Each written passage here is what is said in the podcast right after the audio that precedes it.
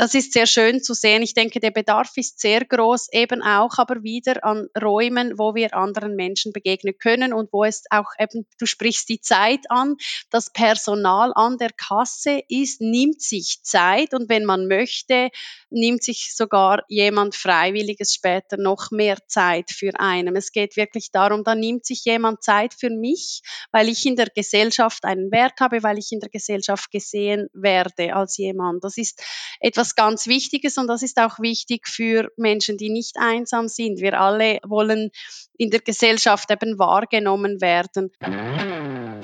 Hoi, Servus und herzlich willkommen bei einer neuen Episode von Mit Brille und Bart, deinem Podcast für Organisationsentwicklung, Coaching und Transaktionsanalyse von Armin Ziesemer und Thomas Böhlefeld. Hier erhältst du Impulse dazu, wie du Beziehung auf Augenhöhe gestaltest, deine Reflexionsfähigkeit förderst und einen bewussten Umgang mit Sprache lernst. Mein Name ist Armin Ziesemer und ich wünsche dir viel Inspiration bei dieser Episode. Sei dabei und komm mit.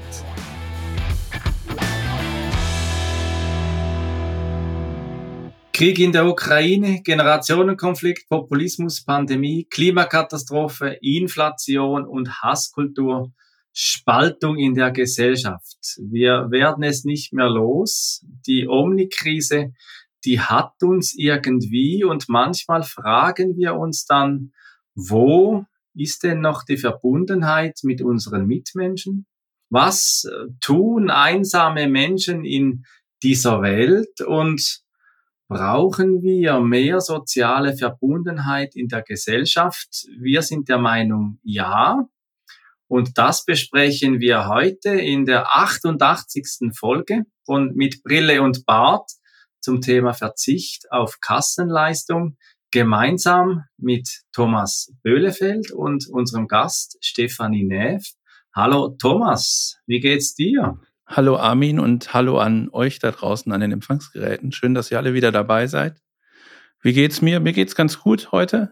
Ich fühle mich ganz großartig, weil wir so ein tolles Thema hier im Podcast haben und den Titel Verzicht auf Kassenleistung nachher noch ein bisschen aufklären, was es damit auf sich hat. Ja, Einsamkeit ist ein Riesenthema. War mir vorher gar nicht so bewusst, muss ich ganz ehrlich sagen. Was die Dimension betrifft, also wirklich, wie die Zahlen so sind, kommen wir gleich drauf. Finde ich mega spannend, weil ich glaube, alle oder zumindest die meisten von uns, die wir hier alle zusammensitzen und an den Empfangsgeräten zuhören, kennen das Gefühl von Einsamkeit und wie geht man damit um und dass es damit auch sozusagen in Extremsituationen kommen kann, mit Rückzug und so, das ist ein Riesenthema und deswegen bin ich froh, dass wir heute eine so nette Person zu Gast haben, die da Expertin ist auf dem Gebiet. Hallo Stefanie, bitte stell dich doch kurz für unsere Zuhörerinnen und Zuhörer vor. Ja, ein äh, Hallo auch von meiner Seite. Vielen, vielen Dank als erstes für eure Einladung zu diesem Podcast, zu einem Thema, das mir tatsächlich sehr am Herzen liegt, auch im Zusammenhang mit einem Projekt, das ein großes Herzensprojekt von mir ist. Ich bin Stefanie und seit etwa sieben Jahren in Basel zu Hause, tätig als Geschäftsleiterin von Gesünder Basel. Mein Background ist, ich habe Sportwissenschaften studiert und Psychologie und auch ein wenig Pädagogik. Und so bin ich dann da ge genau in Basel gelandet. Vielleicht zu Gesünder Basel. Wer ist das? Wir sind eine Non-Profit-Organisation. Wir setzen uns für einen gesunden und aktiven Lebensstil ein. Wir bezwecken die Förderung von der Gesundheit für breite Bevölkerungsgruppen in der Region Basel seit über 30 Jahren. Und in diesen gesunden und aktiven Lebensstil, da schließt sich eben auch das soziale Aktivsein mit ein, insbesondere natürlich auch mit Blick auf die Förderung der psychischen Gesundheit. Und genau in diesem Zusammenhang sah sich Gesünder Basel, ich glaube schon vor ein paar Jahren, in der Verantwortung auch etwas gegen Einsamkeit Achtsamkeit zu tun. Ihr habt es zu Beginn genannt, das ist ein großes Thema. Ja, und es ist ja eigentlich die Verantwortung, wieder ins Plaudern zu kommen miteinander. Also nicht gegen die Einsamkeit, sondern eben für Verbundenheit in einer Zeit, in der viel Spaltung nach wie vor auch da ist. Und eben auch fürs Plaudern. Und Thomas und ich, wir, wir plaudern ja auch immer gerne mal wieder ein bisschen miteinander und gewissermaßen schützt uns das ja auch ein bisschen, diese Arbeit, diese Podcast-Arbeit auch vor Einsamkeit, weil wir immer wieder so wirklich tolle Leute haben, uns auszutauschen und eben auch wirklich zu lernen. Aber das ist ja nicht so die Idee, dass es in eurer Arbeit mit dem Plaudern auf sich hat, sondern das Plaudern, das tönt ja manchmal so ein bisschen, ja, leichtfertig, kann ein bisschen belächelt werden, hat nichts Ernstes, aber das Plaudern, das nehmt ihr sehr ernst. Ja, wir nehmen das tatsächlich sehr ernst, weil ich glaube, es ist eine Möglichkeit, ganz einfach wieder in regelmäßigen Kontakt auch mit anderen Menschen in der heutigen Gesellschaft zu kommen, über das Plaudern. Ich glaube, das Plaudern ist eine einfache Einstiegsgelegenheit, wieder mit Menschen zu interagieren und vielleicht auch für ich sage jetzt mal, die Zielgruppe oder eine mögliche Zielgruppe, die chronisch Einsamkeit, die Personen, die an chronischer Einsamkeit leiden, wieder dahin zu führen, dass sie sich trauen, nach draußen zu gehen und sich selbst, das selbst in die Hand zu nehmen, wieder sozial interaktiver zu sein und vielleicht auch irgendwo in eine Gruppe beizutreten und eben so den Weg aus dieser Einsamkeit zu finden. Und wie ist da genau eure Idee? Also wenn du sagst, wir wollen die Menschen wieder zum Plaudern bringen, geht ja nicht von Tür zu Tür und klingelt überall da, wo vielleicht Menschen einsam sein könnten, sondern ihr habt da ja eine Idee übernommen, die ihren Ursprung in den Niederlanden hat, richtig? Ja, das ist korrekt. Im, ich glaube, im Jahr 2017 war es, wurde das Projekt Kleetskassa in Holland lanciert und ich habe damals in den Medienberichten darüber gehört. Es, in Holland ist es etwas anders als in der Schweiz. Wir haben die Grundidee aber einer niederschwelligen Möglichkeit, einer einfachen Möglichkeit, mit Menschen ins Gespräch zu kommen, einfach für die Schweiz übernommen und ein eigenes Projekt Plauderkasse lanciert. Das Pilotprojekt wurde lanciert im letzten Herbst und konnte jetzt auch per April nach einem halben Jahr Pilotphase erfolgreich weitergeführt werden, weil der Bedarf sehr groß ist. Vielleicht genau, was steckt dahinter mit dem Plaudern? Wie funktioniert das? Wenn es um Einsamkeit geht, auch nur das Thema schon im weitesten Sinne, sprechen wir von einem sozialen Stigma auch. Also Menschen wollen nicht dazu stehen oder auch angeben, dass sie sich manchmal einsam fühlen, obwohl wir wissen, dass das eigentlich uns alle betrifft. Wenn wir Statistiken sehen in der Schweiz, sind circa ein Drittel aller Menschen geben schon vor der Pandemie an, dass sie sich regelmäßig einsam fühlen. Und in Deutschland sind die Zahlen sehr ähnlich. Bereits vor der Pandemie fühlen sich zehn Prozent stärker belastet durch regelmäßige Einsamkeitgefühle. Zurück zum Projekt Plauderkasse. Wir haben mit Umsetzungspartner gesucht, also wie in diesem Fall eben auch einen Detailhändler, die mit der Genossenschaft Migro Basel und mit einem Apotheker. Das war die Top-Pharma-Apotheke Gellert. Wir haben Umsetzungspartner gesucht, wo sich die Menschen in ihrem Alltag sowieso aufhalten. Also die Nahrungsmittelaufnahme als natürliches Bedürfnis. Menschen müssen einkaufen, um an diese Nahrungsmittel zu kommen oder eben auch Menschen müssen in die Apotheke, um ihre Rezepte einzulösen. Und man weiß ja auch, dass besonders einsame Menschen eher kränker sind und entsprechend auch den Weg in die Apotheke gehen müssen. Und da kann sich dann das Kassenpersonal Zeit nehmen für Gespräche mit den Kunden, sofern sie das natürlich wünschen. Und in einem zweiten Schritt gibt es Freiwillige, geschulte Freiwillige, die sich darüber hinaus weiter Zeit nehmen für Gespräche, um Gespräche zu vertiefen, sofern der Bedarf da ist. Da wird also ganz fleißig geplaudert, hoffentlich. Es ist ja lustig. Wir hatten ja in der Folge 69 die Folge Die Macht des Persönlichen im Digitalen mit Franz Schätz. Dieses Thema auch schon. Er auch hat eine Digitalisierung oder arbeitet in einer Digitalisierung von Apothekergeschäft. Und er hat auch schon sehr stark betont, dass das Persönliche gerade im Apothekerbereich ein sehr großer Faktor ist. Und ich war ja bei euch in Basel auch äh, an der Kommunikation des äh, Abschlusses des Pilotprojektes. Und da wäre schon auffällig, dass im Detailhandel schon das Thema des durch die Kasse durchgedrückt werden, sage ich jetzt mal, diese, diese Verdichtung, diese Geschwindigkeit viel mehr zählt als eben in der Apotheke, wo das Miteinander reden, etwas mehr Entschleunigung an der Theke auch ein großes Thema war. Also wenn du, liebe Zuhörerinnen, liebe Zuhörer, noch mehr zum Thema Persönlichen in dieser Zeit auch hören willst, dann hör doch mal noch in der Folge 69 nach. Ja, ich finde das total bemerkenswert, dieses Modell, weil ich das natürlich auch so aus zwei Welten kenne, mein eigenes Einkaufsverhalten reflektiere, dann ist es so, dass wir, also meine Frau und ich gehen manchmal gemeinsam einkaufen und dann machen wir uns immer einen Spaß draus, bei einem sehr bekannten Discounter äh, zu versuchen, eher die Sachen im Korb zu haben, bevor derjenige, der an der Kasse sitzt, äh, sagen kann, wie teuer es ist. So. Also es gibt so eine Art Wettstreit, wer ist schneller, weil dort ist natürlich die Kassenleistung, um das Thema mal, um das Wort mal aufzugreifen, die Kassenleistung sehr wichtig. Da wird alles super schnell gemacht und man muss möglichst schnell wieder den nächsten Platz an der Kasse freimachen, damit wieder der nächste Kunde durchgehen kann. Dann gibt es natürlich auch eine Tendenz in anderen Geschäften, wo solche Expresskassen jetzt eingeführt werden, also wo überhaupt kein Personal mehr da ist, sondern man sich selber irgendwie die Dinge einscannt und dann mit der Karte bezahlt und raus, also möglichst überhaupt keinen Kontakt zu haben. Und das andere Extrem, und da fühle ich mich total zu Hause, ist hier bei uns in der Nachbarschaft gibt's halt so zum Beispiel eine Familienbäckerei und ich genieße das, wirklich da einkaufen zu gehen, um mal mit denen irgendwie zu reden, zu plaudern und äh, latest News auszutauschen, was in der Nachbarschaft so alles passiert und ein bisschen Gossip zu machen und tatsächlich persönlichen Kontakt zu haben. Und da finde ich das ganz enorm, wenn eine große Handelskette sozusagen sich dazu entschließt, so ein Projekt zu unterstützen und zu sagen, wir verzichten hier auf Kassenleistung und versuchen für die Gesellschaft was Gutes zu machen. Das finde ich wirklich sehr bemerkenswert. Ja, es ist sicher so, dass es ein Projekt ist, das irgendwo ein soziales Engagement der beiden Umsetzungspartner verlangt. Klar, man muss sagen, in der Schweiz, das mediale Interesse war sehr groß. Das heißt, die beiden Umsetzungspartner haben sicher auch stark von diesem Projekt profitieren können. Mit Blick in die Zukunft wird es wichtig sein, das soziale Engagement noch verstärkter auch zu betonen seitens dieser Umsetzungspartner mit eben vor allem dem Verzicht der Kassenleistungen.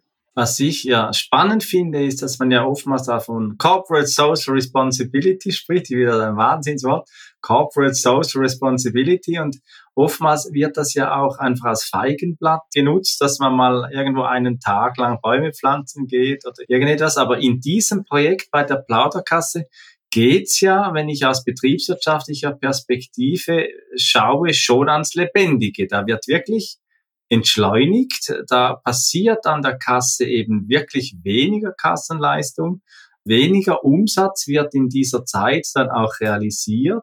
Und das finde ich gerade in der heutigen Zeit, wo wir ja uns auch in einem Relational Turn befinden, wo verschiedene Autoren, wie beispielsweise auch Gerald Hüther und Christa Spannbauer in ihrem Buch Connectedness, dieses Thema auch sehr zentriert aufnehmen.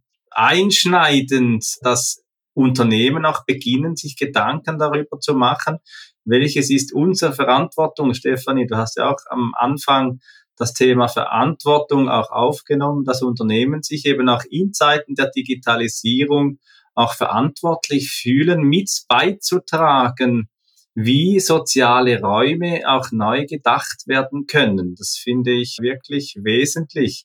Auf der anderen Seite wird ja immer wieder mal auch ein bisschen gelächelt und man hält dann so Gesundheitsförderung und Prävention so für ein nice to have. Das sehe ich auch immer wieder in Unternehmen, wo man sagt, ja, wir tun einfach das Nötigste, was es gerade braucht.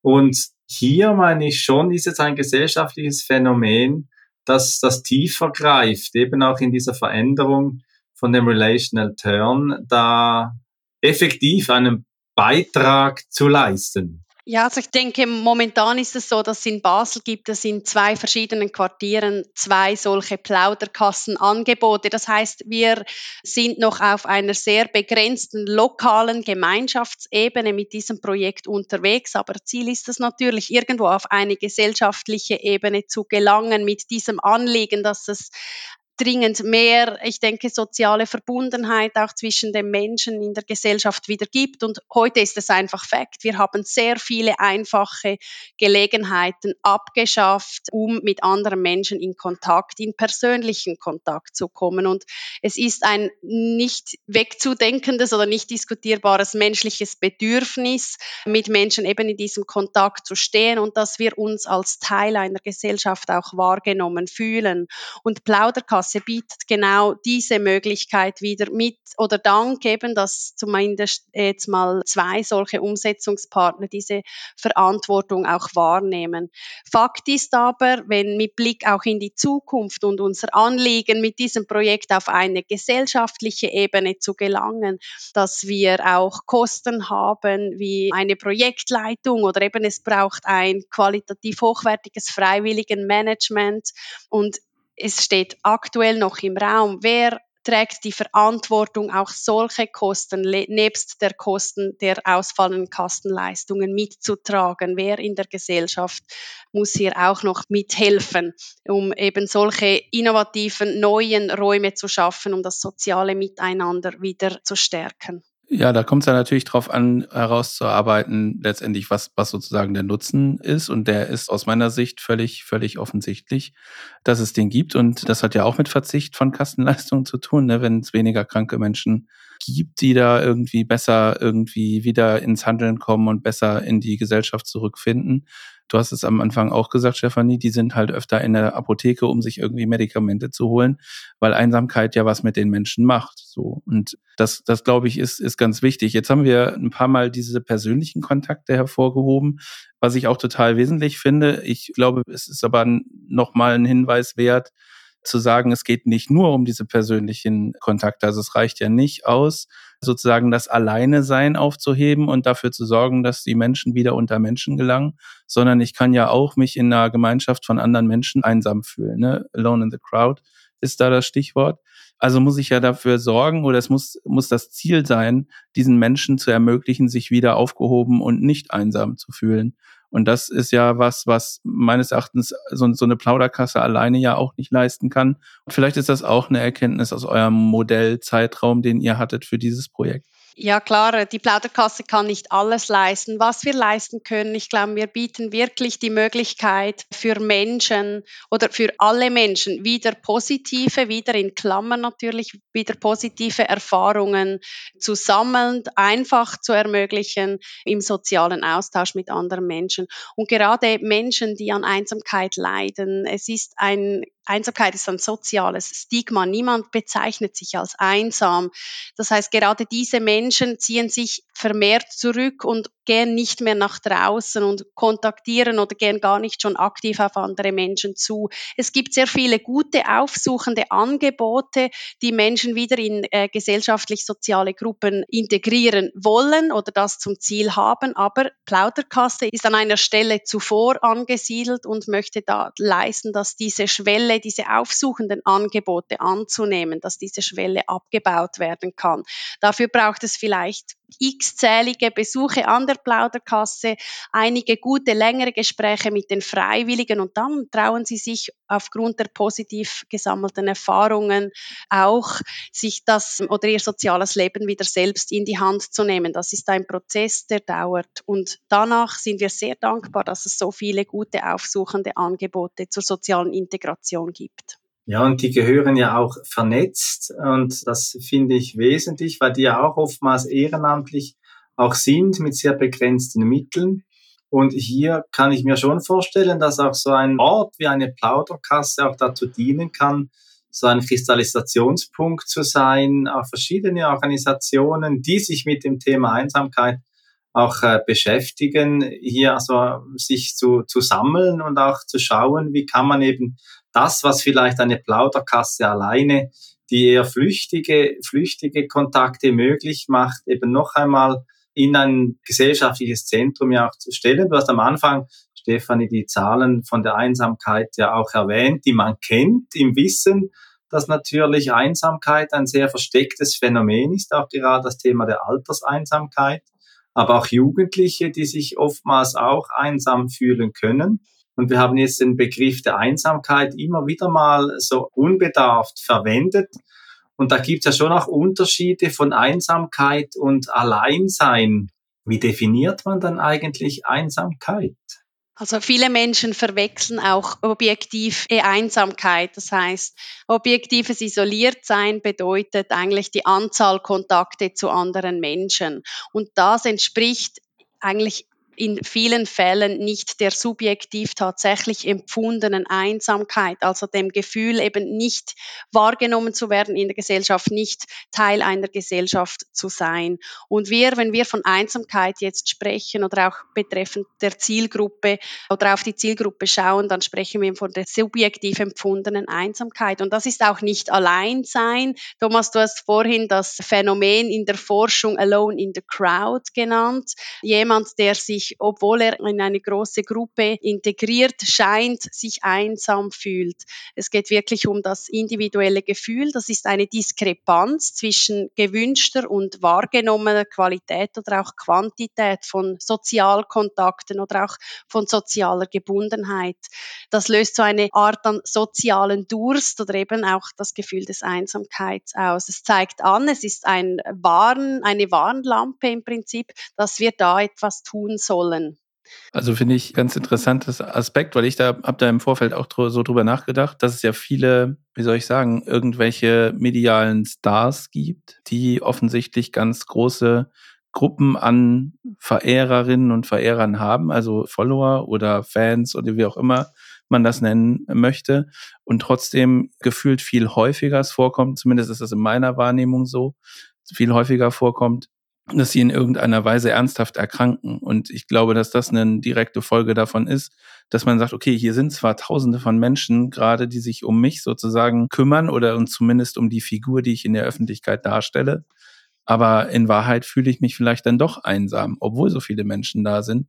Und das macht ja die Dimension für mich total klar, was es bewirken kann, dass man sich, weiß ich nicht, in kurze Zeit mal ausnahmsweise irgendwie so einsam fühlt, weil gerade irgendwas passiert ist ist ja nicht sozusagen die Maximalausprägung dieses Phänomens, sondern das kann ja zu ernsthaften Erkrankungen führen, die dann auch Handlungen zur Folge haben, die dann vielleicht auch schädlich gegen sich selbst sind. Und das finde ich halt schon krass. Und ich glaube, an diesen Beispielen, zumindest habe ich das da so gefunden, ist es sehr, sehr gut nachvollziehbar, was es machen kann. Ne? Und Rückzug ist ja, äh, sag ich mal, so ein erster Schritt. Das kann aber vermutlich noch ein bisschen weitergehen. Und das gilt es natürlich da zu verhindern und den Menschen zu helfen, aus dieser Situation rauszukommen. Das finde ich schon ganz großartig. Ja, und wenn du von Rückzug sprichst, Thomas, kennen wir ja in der Transaktionsanalyse auch ein Modell. Das ist äh, das Modell der Strukturierung der Zeit und die beginnt ja auch mit, der, mit dem Rückzug, dass man sich zurückzieht und das kann eben zwei Faktoren haben. Das eine ist das Alleinsein. Wenn ich beispielsweise in eine Meditationswoche oder eine Fastenwoche, wenn ich in die Kontemplation gehe, mich von der Welt zurückziehe, aber mich eigentlich nicht einsam fühle. Bis dann über verschiedene Stufen in eine sehr hohe Phase der Intimität, in ein Erleben von sehr viel Bezogenheit, dann auch mich, dann auch in der Welt mit meiner Zeit dann auch abgebe. Und das sind ja sehr seltene Momente, die wir auch so erleben, aber natürlich dann sehr wertvolle Momente, als wie wenn wir beispielsweise bei der Arbeit sind oder eben ein bisschen Zeitvertreib pflegen. Das sind so die, die, die Phasen dazwischen so diese kurzen Gespräche, wo ich jetzt schon auch, Stefan, in unserem Podcast den Zeitvertreib eigentlich immer ein bisschen, das merke ich, in, dieses, in diesem Modell ein bisschen abgewertet habe und eher auch ein Mensch der tiefen Begegnungen bin, der tiefen Gespräche, nicht zuletzt deswegen auch unser Podcast der auch immer gerne etwas in die Tiefe geht, so wie wir das heute wieder machen. Aber ich meine eben gerade auch an der Kasse, an diesen Kassensituationen sind ja eben genau diese Zeitvertreibmomente, diese kurzen Begegnungen immens wertvoll, eine flüchtige Begegnung, ein, ein Lächeln vielleicht schon oder irgendetwas, das mir den Tag für ein paar Minuten erhält oder wo ich vielleicht auch, wenn das ganz gut in mich hineinfällt, auch noch lange daran erinnere, was das für ein Moment jetzt an der Kasse war, wo ich wieder einmal ein kurzes, wertvolles Gespräch mit jemandem teilen durfte. Und ihr seid ja, so habe ich das verstanden, überrascht gewesen, wie viele Menschen von dieser Plauderkasse, von diesem Angebot dann auch tatsächlich das auch angenommen haben. Ja, da waren wir in der Tat überrascht. Auch schon Klar, es ist ein Projekt, das niederschwellig sein soll und es ist es auch. Wir dachten dennoch, dass es viel länger Zeit benötigt, dass sich die Menschen trauen, auch, vor, auch Menschen, die nicht einsam sind, die aber neugierig sind, dass sie sich so an eine solche Kasse anstellen. Das ist sehr schön zu sehen. Ich denke, der Bedarf ist sehr groß, eben auch aber wieder an Räumen, wo wir anderen Menschen begegnen können und wo es auch eben, du sprichst die Zeit an, das Personal an der Kasse ist, nimmt nimmt sich Zeit und wenn man möchte, nimmt sich sogar jemand Freiwilliges später noch mehr Zeit für einen. Es geht wirklich darum, da nimmt sich jemand Zeit für mich, weil ich in der Gesellschaft einen Wert habe, weil ich in der Gesellschaft gesehen werde als jemand. Das ist etwas ganz Wichtiges und das ist auch wichtig für Menschen, die nicht einsam sind. Wir alle wollen in der Gesellschaft eben wahrgenommen werden. Wir haben ja in dem Gespräch jetzt schon ein paar Mal gesagt, es ist vermutlich irgendwie in der Wahrnehmung so, dass es schwerpunktmäßig in die ältere Generation gelegt wird, aber natürlich ist es auch ein Thema für Jugendliche. Und die Frage wäre jetzt, ist das sozusagen auch eine Erkenntnis oder ist, hat sich das in eurem Modell wiedergespiegelt und die Menschen, die so in großer Vielzahl das einen Anspruch genommen haben, ist das ein Generationenthema gewesen oder war das gemischt? Wie war das? Das war sehr schön zu sehen. Einerseits, ähm, dass es nicht wie von vielen Seiten befürchtet, sage ich mal, eben ein Altersprojekt äh, darstellte. Nein, wir haben ähm, erwachsene Personen, erwerbstätige erwachsene Personen über alle Altersspannen gleichermaßen erreicht wie ältere Menschen. Wen wir leider nicht erreicht haben, das sind tatsächlich die Jugendlichen. Also die fanden das Angebot wohl nicht genug interessant oder vielleicht auch mit Blick wieder auf das soziale Stigma. Jugendliche sind in der Findungsphase, die fühlen sich, haben noch ein sehr, fühlen sich noch unsicherer. Der Selbst, Selbstwert ist nicht ein gleicher und ich glaube, da ist dann vielleicht das Projekt Plauderkasse immer noch zu hochschwellig angelegt, dass sich auch Jugendliche da anstellen äh, und man natürlich auch den Altersunterschied sieht, wenn jetzt ähm, jemand Erwachsenes versus Jugendliche an der Plauderkasse sich anstellt, dann könnte man da doch auffallen. Da können sich Erwachsene, ich sag mal, zwischen Rentnern oder zu Rentnern viel eher natürlich, ich sag mal, verstecken. Was auch vielleicht an dieser Stelle zu nennen ist, das ist immer sehr, sehr schwierig in der Gesundheitsprävention auch Männer zu erreichen. Das hat uns ebenfalls sehr überrascht, dass doch ein Drittel aller Nutzenden der Plauderkasse Männer waren. Also auch Männer plaudern gerne. genau. Da muss ich fast sagen, das ist ein bedrohliches gesellschaftliches Zeichen, wenn sich sogar die Männer beginnen, so einem Format zu öffnen. Ich nehme das äh, als sanftes Warnsignal an die Gesellschaft, wenn diese gepanzerten Männer dann auch sogar von diesen Plauderkassenangeboten auch äh, wahrnehmen. Äh, ein bisschen zynisch jetzt zwischendurch, aber macht nichts. Ich erfahre das immer wieder in Männercoachings, wie schwer es ist, Männer in solche Kommunikationsangebote auch mit aufzunehmen. Und insofern glaube ich, ja, ist es schon ein ernsthaftes Zeichen, wenn auch Männer beginnen, diese Veränderung auch mitzumachen und mehr eben auch in verbundene Formate dann kommen. Ich habe mal noch ein bisschen geblättert in dem Buch von, von Hüter Connectedness und da schreiben sie, Zitat, wenn wir im Zeitalter der technisch vermittelten Kommunikation zu einer neuen Kultur der Verbundenheit finden wollen, dann sind wir dazu aufgerufen, unsere Haltung so zu verändern, dass wir unsere faktische Verbundenheit wertschätzend wahrnehmen, für sie einstehen und sie im Austausch mit unserer Mitwelt lebendig werden lassen. Zitat Ende. Und da geht's ja schon sehr stark auch um die Lebendigkeit. Und wenn ich dann manchmal in der Schweiz an diesen äh, digitalen Self-Caching-Kassen bin, da ist ja nicht mehr so viel Lebendigkeit, da geht es eben um die Kassenleistung. Und mit diesem Angebot der Plauderkasse, da kommt ja auch wieder viel Lebendigkeit in die Gesellschaft.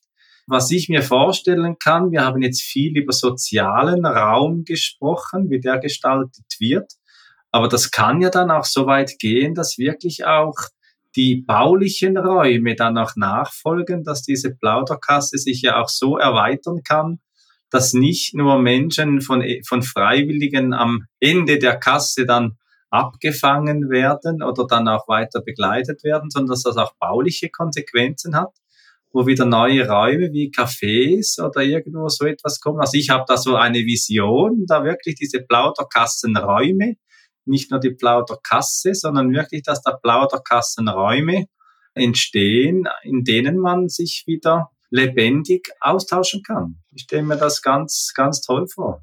Also wäre natürlich wünschenswert und ich kann an dieser Stelle auch sagen, dass bereits in diese Richtung schon unter, also diverses unternommen wurde. Zum Beispiel äh, gibt es nun in der Top Farm Apotheke äh, Gellert einen, eine Kaffeeinstallation mit einer Plauderecke direkt in der Apotheke, wo die Menschen kommen, sich setzen können, sich wohlfühlen können und eben wo jemand da ist, um zu plaudern.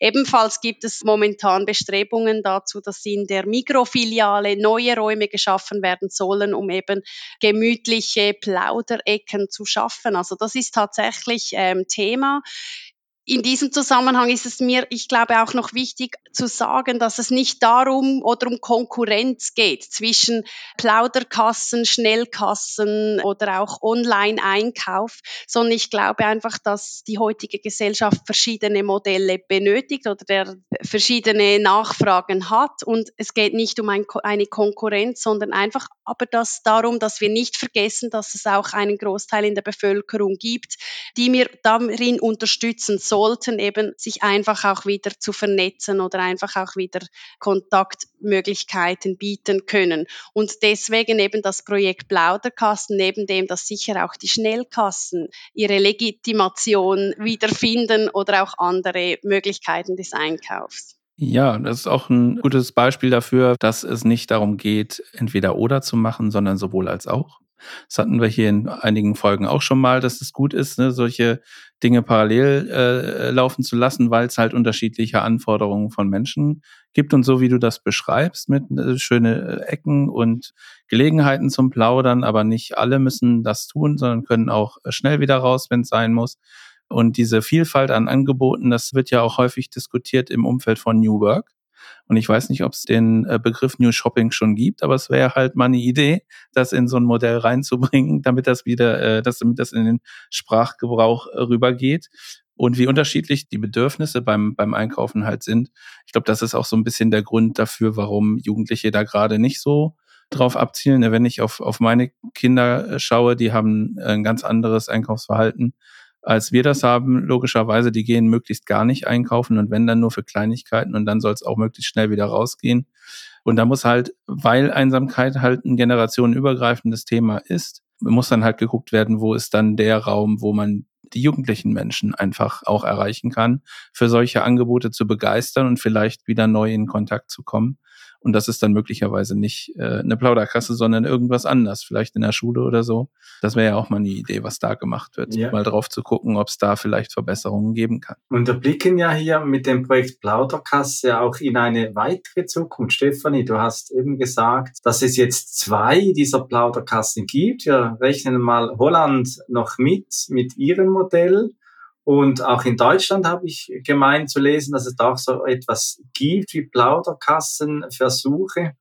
Und was ich jetzt verstanden habe in unserem Gespräch, ist, dass die Haltung dahinter, und das ist ja das, was auch Connectedness in diesem Buch auch steht, dass eben die Haltung wesentlich ist, wie man so ein Projekt umsetzt und dass es wirklich auch einen Verzicht auf Kassenleistung auch braucht, damit auch auf Kassenleistung verzichtet werden kann, von anderer Seite, also diese, dieses Wortspiel, das wir in den Titel auch hineingelegt haben, ich glaube, das hat eine hochgesellschaftliche äh, Relevanz und gerade auch die Jugendlichen und die Angebote für die Jugendlichen, die ja auch unsere soziale Zukunft auch prägen, meine ich, sind wesentliche Mitgestalter für gelingende Angebote wie die Plauderkasse. Denkt ihr da auch schon in die Richtung?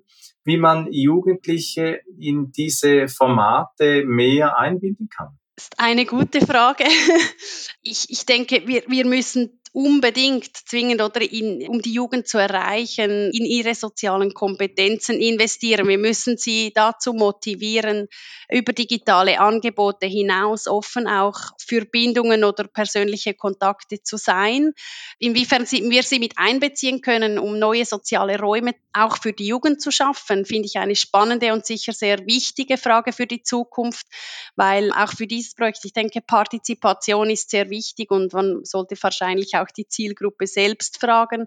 Was wir sicher mit Plauderkasse ein Stück weit immerhin auch in Bezug auf die Jugend leisten konnten, wir konnten sicher auch dank des großen medialen Interesses eine Sensibilisierungsarbeit leisten. Und ich denke, das ist auch sehr zentral, dass die Jugendlichen wissen, was bedeutet Einsamkeit, dass es das gibt, dass es keine Schande ist und auch wissen, wie man dem vorbeugen könnte, kann. Dass es sehr wichtig ist, eben über die digitalen Angebote hinaus Beziehungen zu pflegen. Ich mache mal wieder den Spielverderber. Also wir haben jetzt ein, ein sehr interessantes und äh, sehr wichtiges Thema diskutiert in dieser Folge und leider ist die Zeit schon wieder um. Was mir so in Erinnerung jetzt geblieben ist, ist einmal die Dimension. Ich hatte anfangs schon erwähnt, die Dimension des Themas war mir in der Wucht, in der Größenordnung nicht bewusst und bin total froh, dass es Menschen gibt, die da äh, sich um das Thema kümmern und dafür Verbesserung sorgen möchten, ist absolut unterstützenswert. Und äh, mir ist klar geworden, wie unser kleines Wortspiel mit dem Titel gut funktioniert. Also der, der Satz, äh, wenn man auf Kassenleistung verzichtet, kann man auf Kassenleistung verzichten, finde ich, finde ich ganz gut äh, und passt so gut zu, das, zu dem Thema und ich mag Wortspiele sehr. Armin, wie ist dir denn ergangen mit der Folge? Bist du äh, glücklich und zufrieden? Was ist dir hängen geblieben? Ich fühle mich, ich fühle mich verbunden, wirklich verbunden äh, mit dem Thema, verbunden mit euch und was mir so also das, das Thema der sozialen Räume und des sozialen Miteinanders, äh, ich wäre nicht mit der Transaktionsanalyse unterwegs, wenn, mir, wenn mich das nicht wirklich tief beschäftigen würde, sei es eben in Coachings oder dann auch in, in Organisationsentwicklungen, wo ich immer wieder darüber nachdenke, welche sozialen Räume brauchen wir heute wieder neu, gerade auch in Zeiten der der Digitalisierung. Das haben wir, glaube ich, sehr gut herausgestellt, insbesondere auch bei den Jugendlichen. Stefanie hier und äh, dass wir auch auf gesellschaftlicher Ebene an diesem kleinen Pilotprojekt äh, womöglich und aus meiner Seite auch hoffnungsvoll an diesem Wechsel zu diesem Relational Turn konkretes Beispiel für dich, liebe Hörerinnen, liebe Hörer, auch zeigen konnten, wie man von sehr viel Ich auch zu wieder mehr Wir kommen kann im sozialen gemeinsamen Miteinander, das am Ende wahrscheinlich auch äh, etwas Friedensarbeit direkt auch beiträgt für eine gesunde und äh, nachhaltige Gesellschaft. Stefanie, das Schlusswort bei uns mit Brillant Bart gehört jeweils unserem Gast. Wir haben jetzt sehr viel Tiefes wieder ausgetauscht. Was magst du noch als Schlusspunkt noch setzen? Ja, vielleicht wir, wir, sprechen viel über soziale Verbundenheit, ähm, Einsamkeit. Ich denke, alle ihr da draußen sind gefragt, wenn es um das Thema geht, wieder für mehr soziale Verbundenheit oder auch positive Erfahrungen im Kontakt mit vielleicht uns auch unbekannten Menschen im Alltag zu sammeln. Genau, vielleicht kann jeder für sich ein kleines Experiment wagen und beim nächsten Mal, äh, wenn wir einkaufen gehen oder auch auf den ÖV unterwegs sind, jemanden mal proaktiv ansprechen und ein Gespräch suchen und in den Genuss kommen, eben einer solchen möglichen positiven Erfahrung oder bestimmt positiven Erfahrung, weil ich erlebe sehr häufig, die, die Mitmenschen, sie freuen sich. Genau, sofern sie keine Kopfhörer natürlich in den, in den Ohren haben und allenfalls nicht so sehr vertieft auf das Handy unterwegs sind. Nein, die Mitmenschen freuen sich und das ist eine, eine Haltungsfrage eben. Es ist der Wert hinter einem persönlichen Kontakt ist sehr wichtig. Entsprechend nochmal die Message, es, wir alle sind gefragt, wenn wir hier ein, etwas verändern möchten ja, und in diesem Sinne so mein Schlusswort. Und ich danke ganz viel mal für dieses spannende Gespräch und hoffe natürlich auch, dass wir dem, beim einen oder anderen äh, etwas in, ja, auslösen konnten oder so die Gedanken weiterführen werden, wenn es darum geht, wie noch mehr soziale Verbundenheit in der Gesellschaft vorangebracht werden kann. Wenn dir diese Episode von Mit Brille und Bart gefallen hat, dann zeig uns das mit deinem Like und abonniere gleich den Kanal, damit du keine Folge verpasst. Alle Links zur Folge findest du in den Show Notes. Da findest du auch unsere Kontaktdaten, wenn du uns etwas mitteilen möchtest. Wir sind verfügbar in Deutschland, Österreich, der Schweiz und natürlich remote, wenn du Orientierung und Begleitung für deine Veränderungsprozesse suchst. Teile diesen Podcast mit Menschen, die davon profitieren können und lass eine Rezension bei Apple Podcast da. Ich bin Armin und wünsche dir bis zur nächsten Episode eine gute Zeit. Komm mit und verbinde Perspektiven.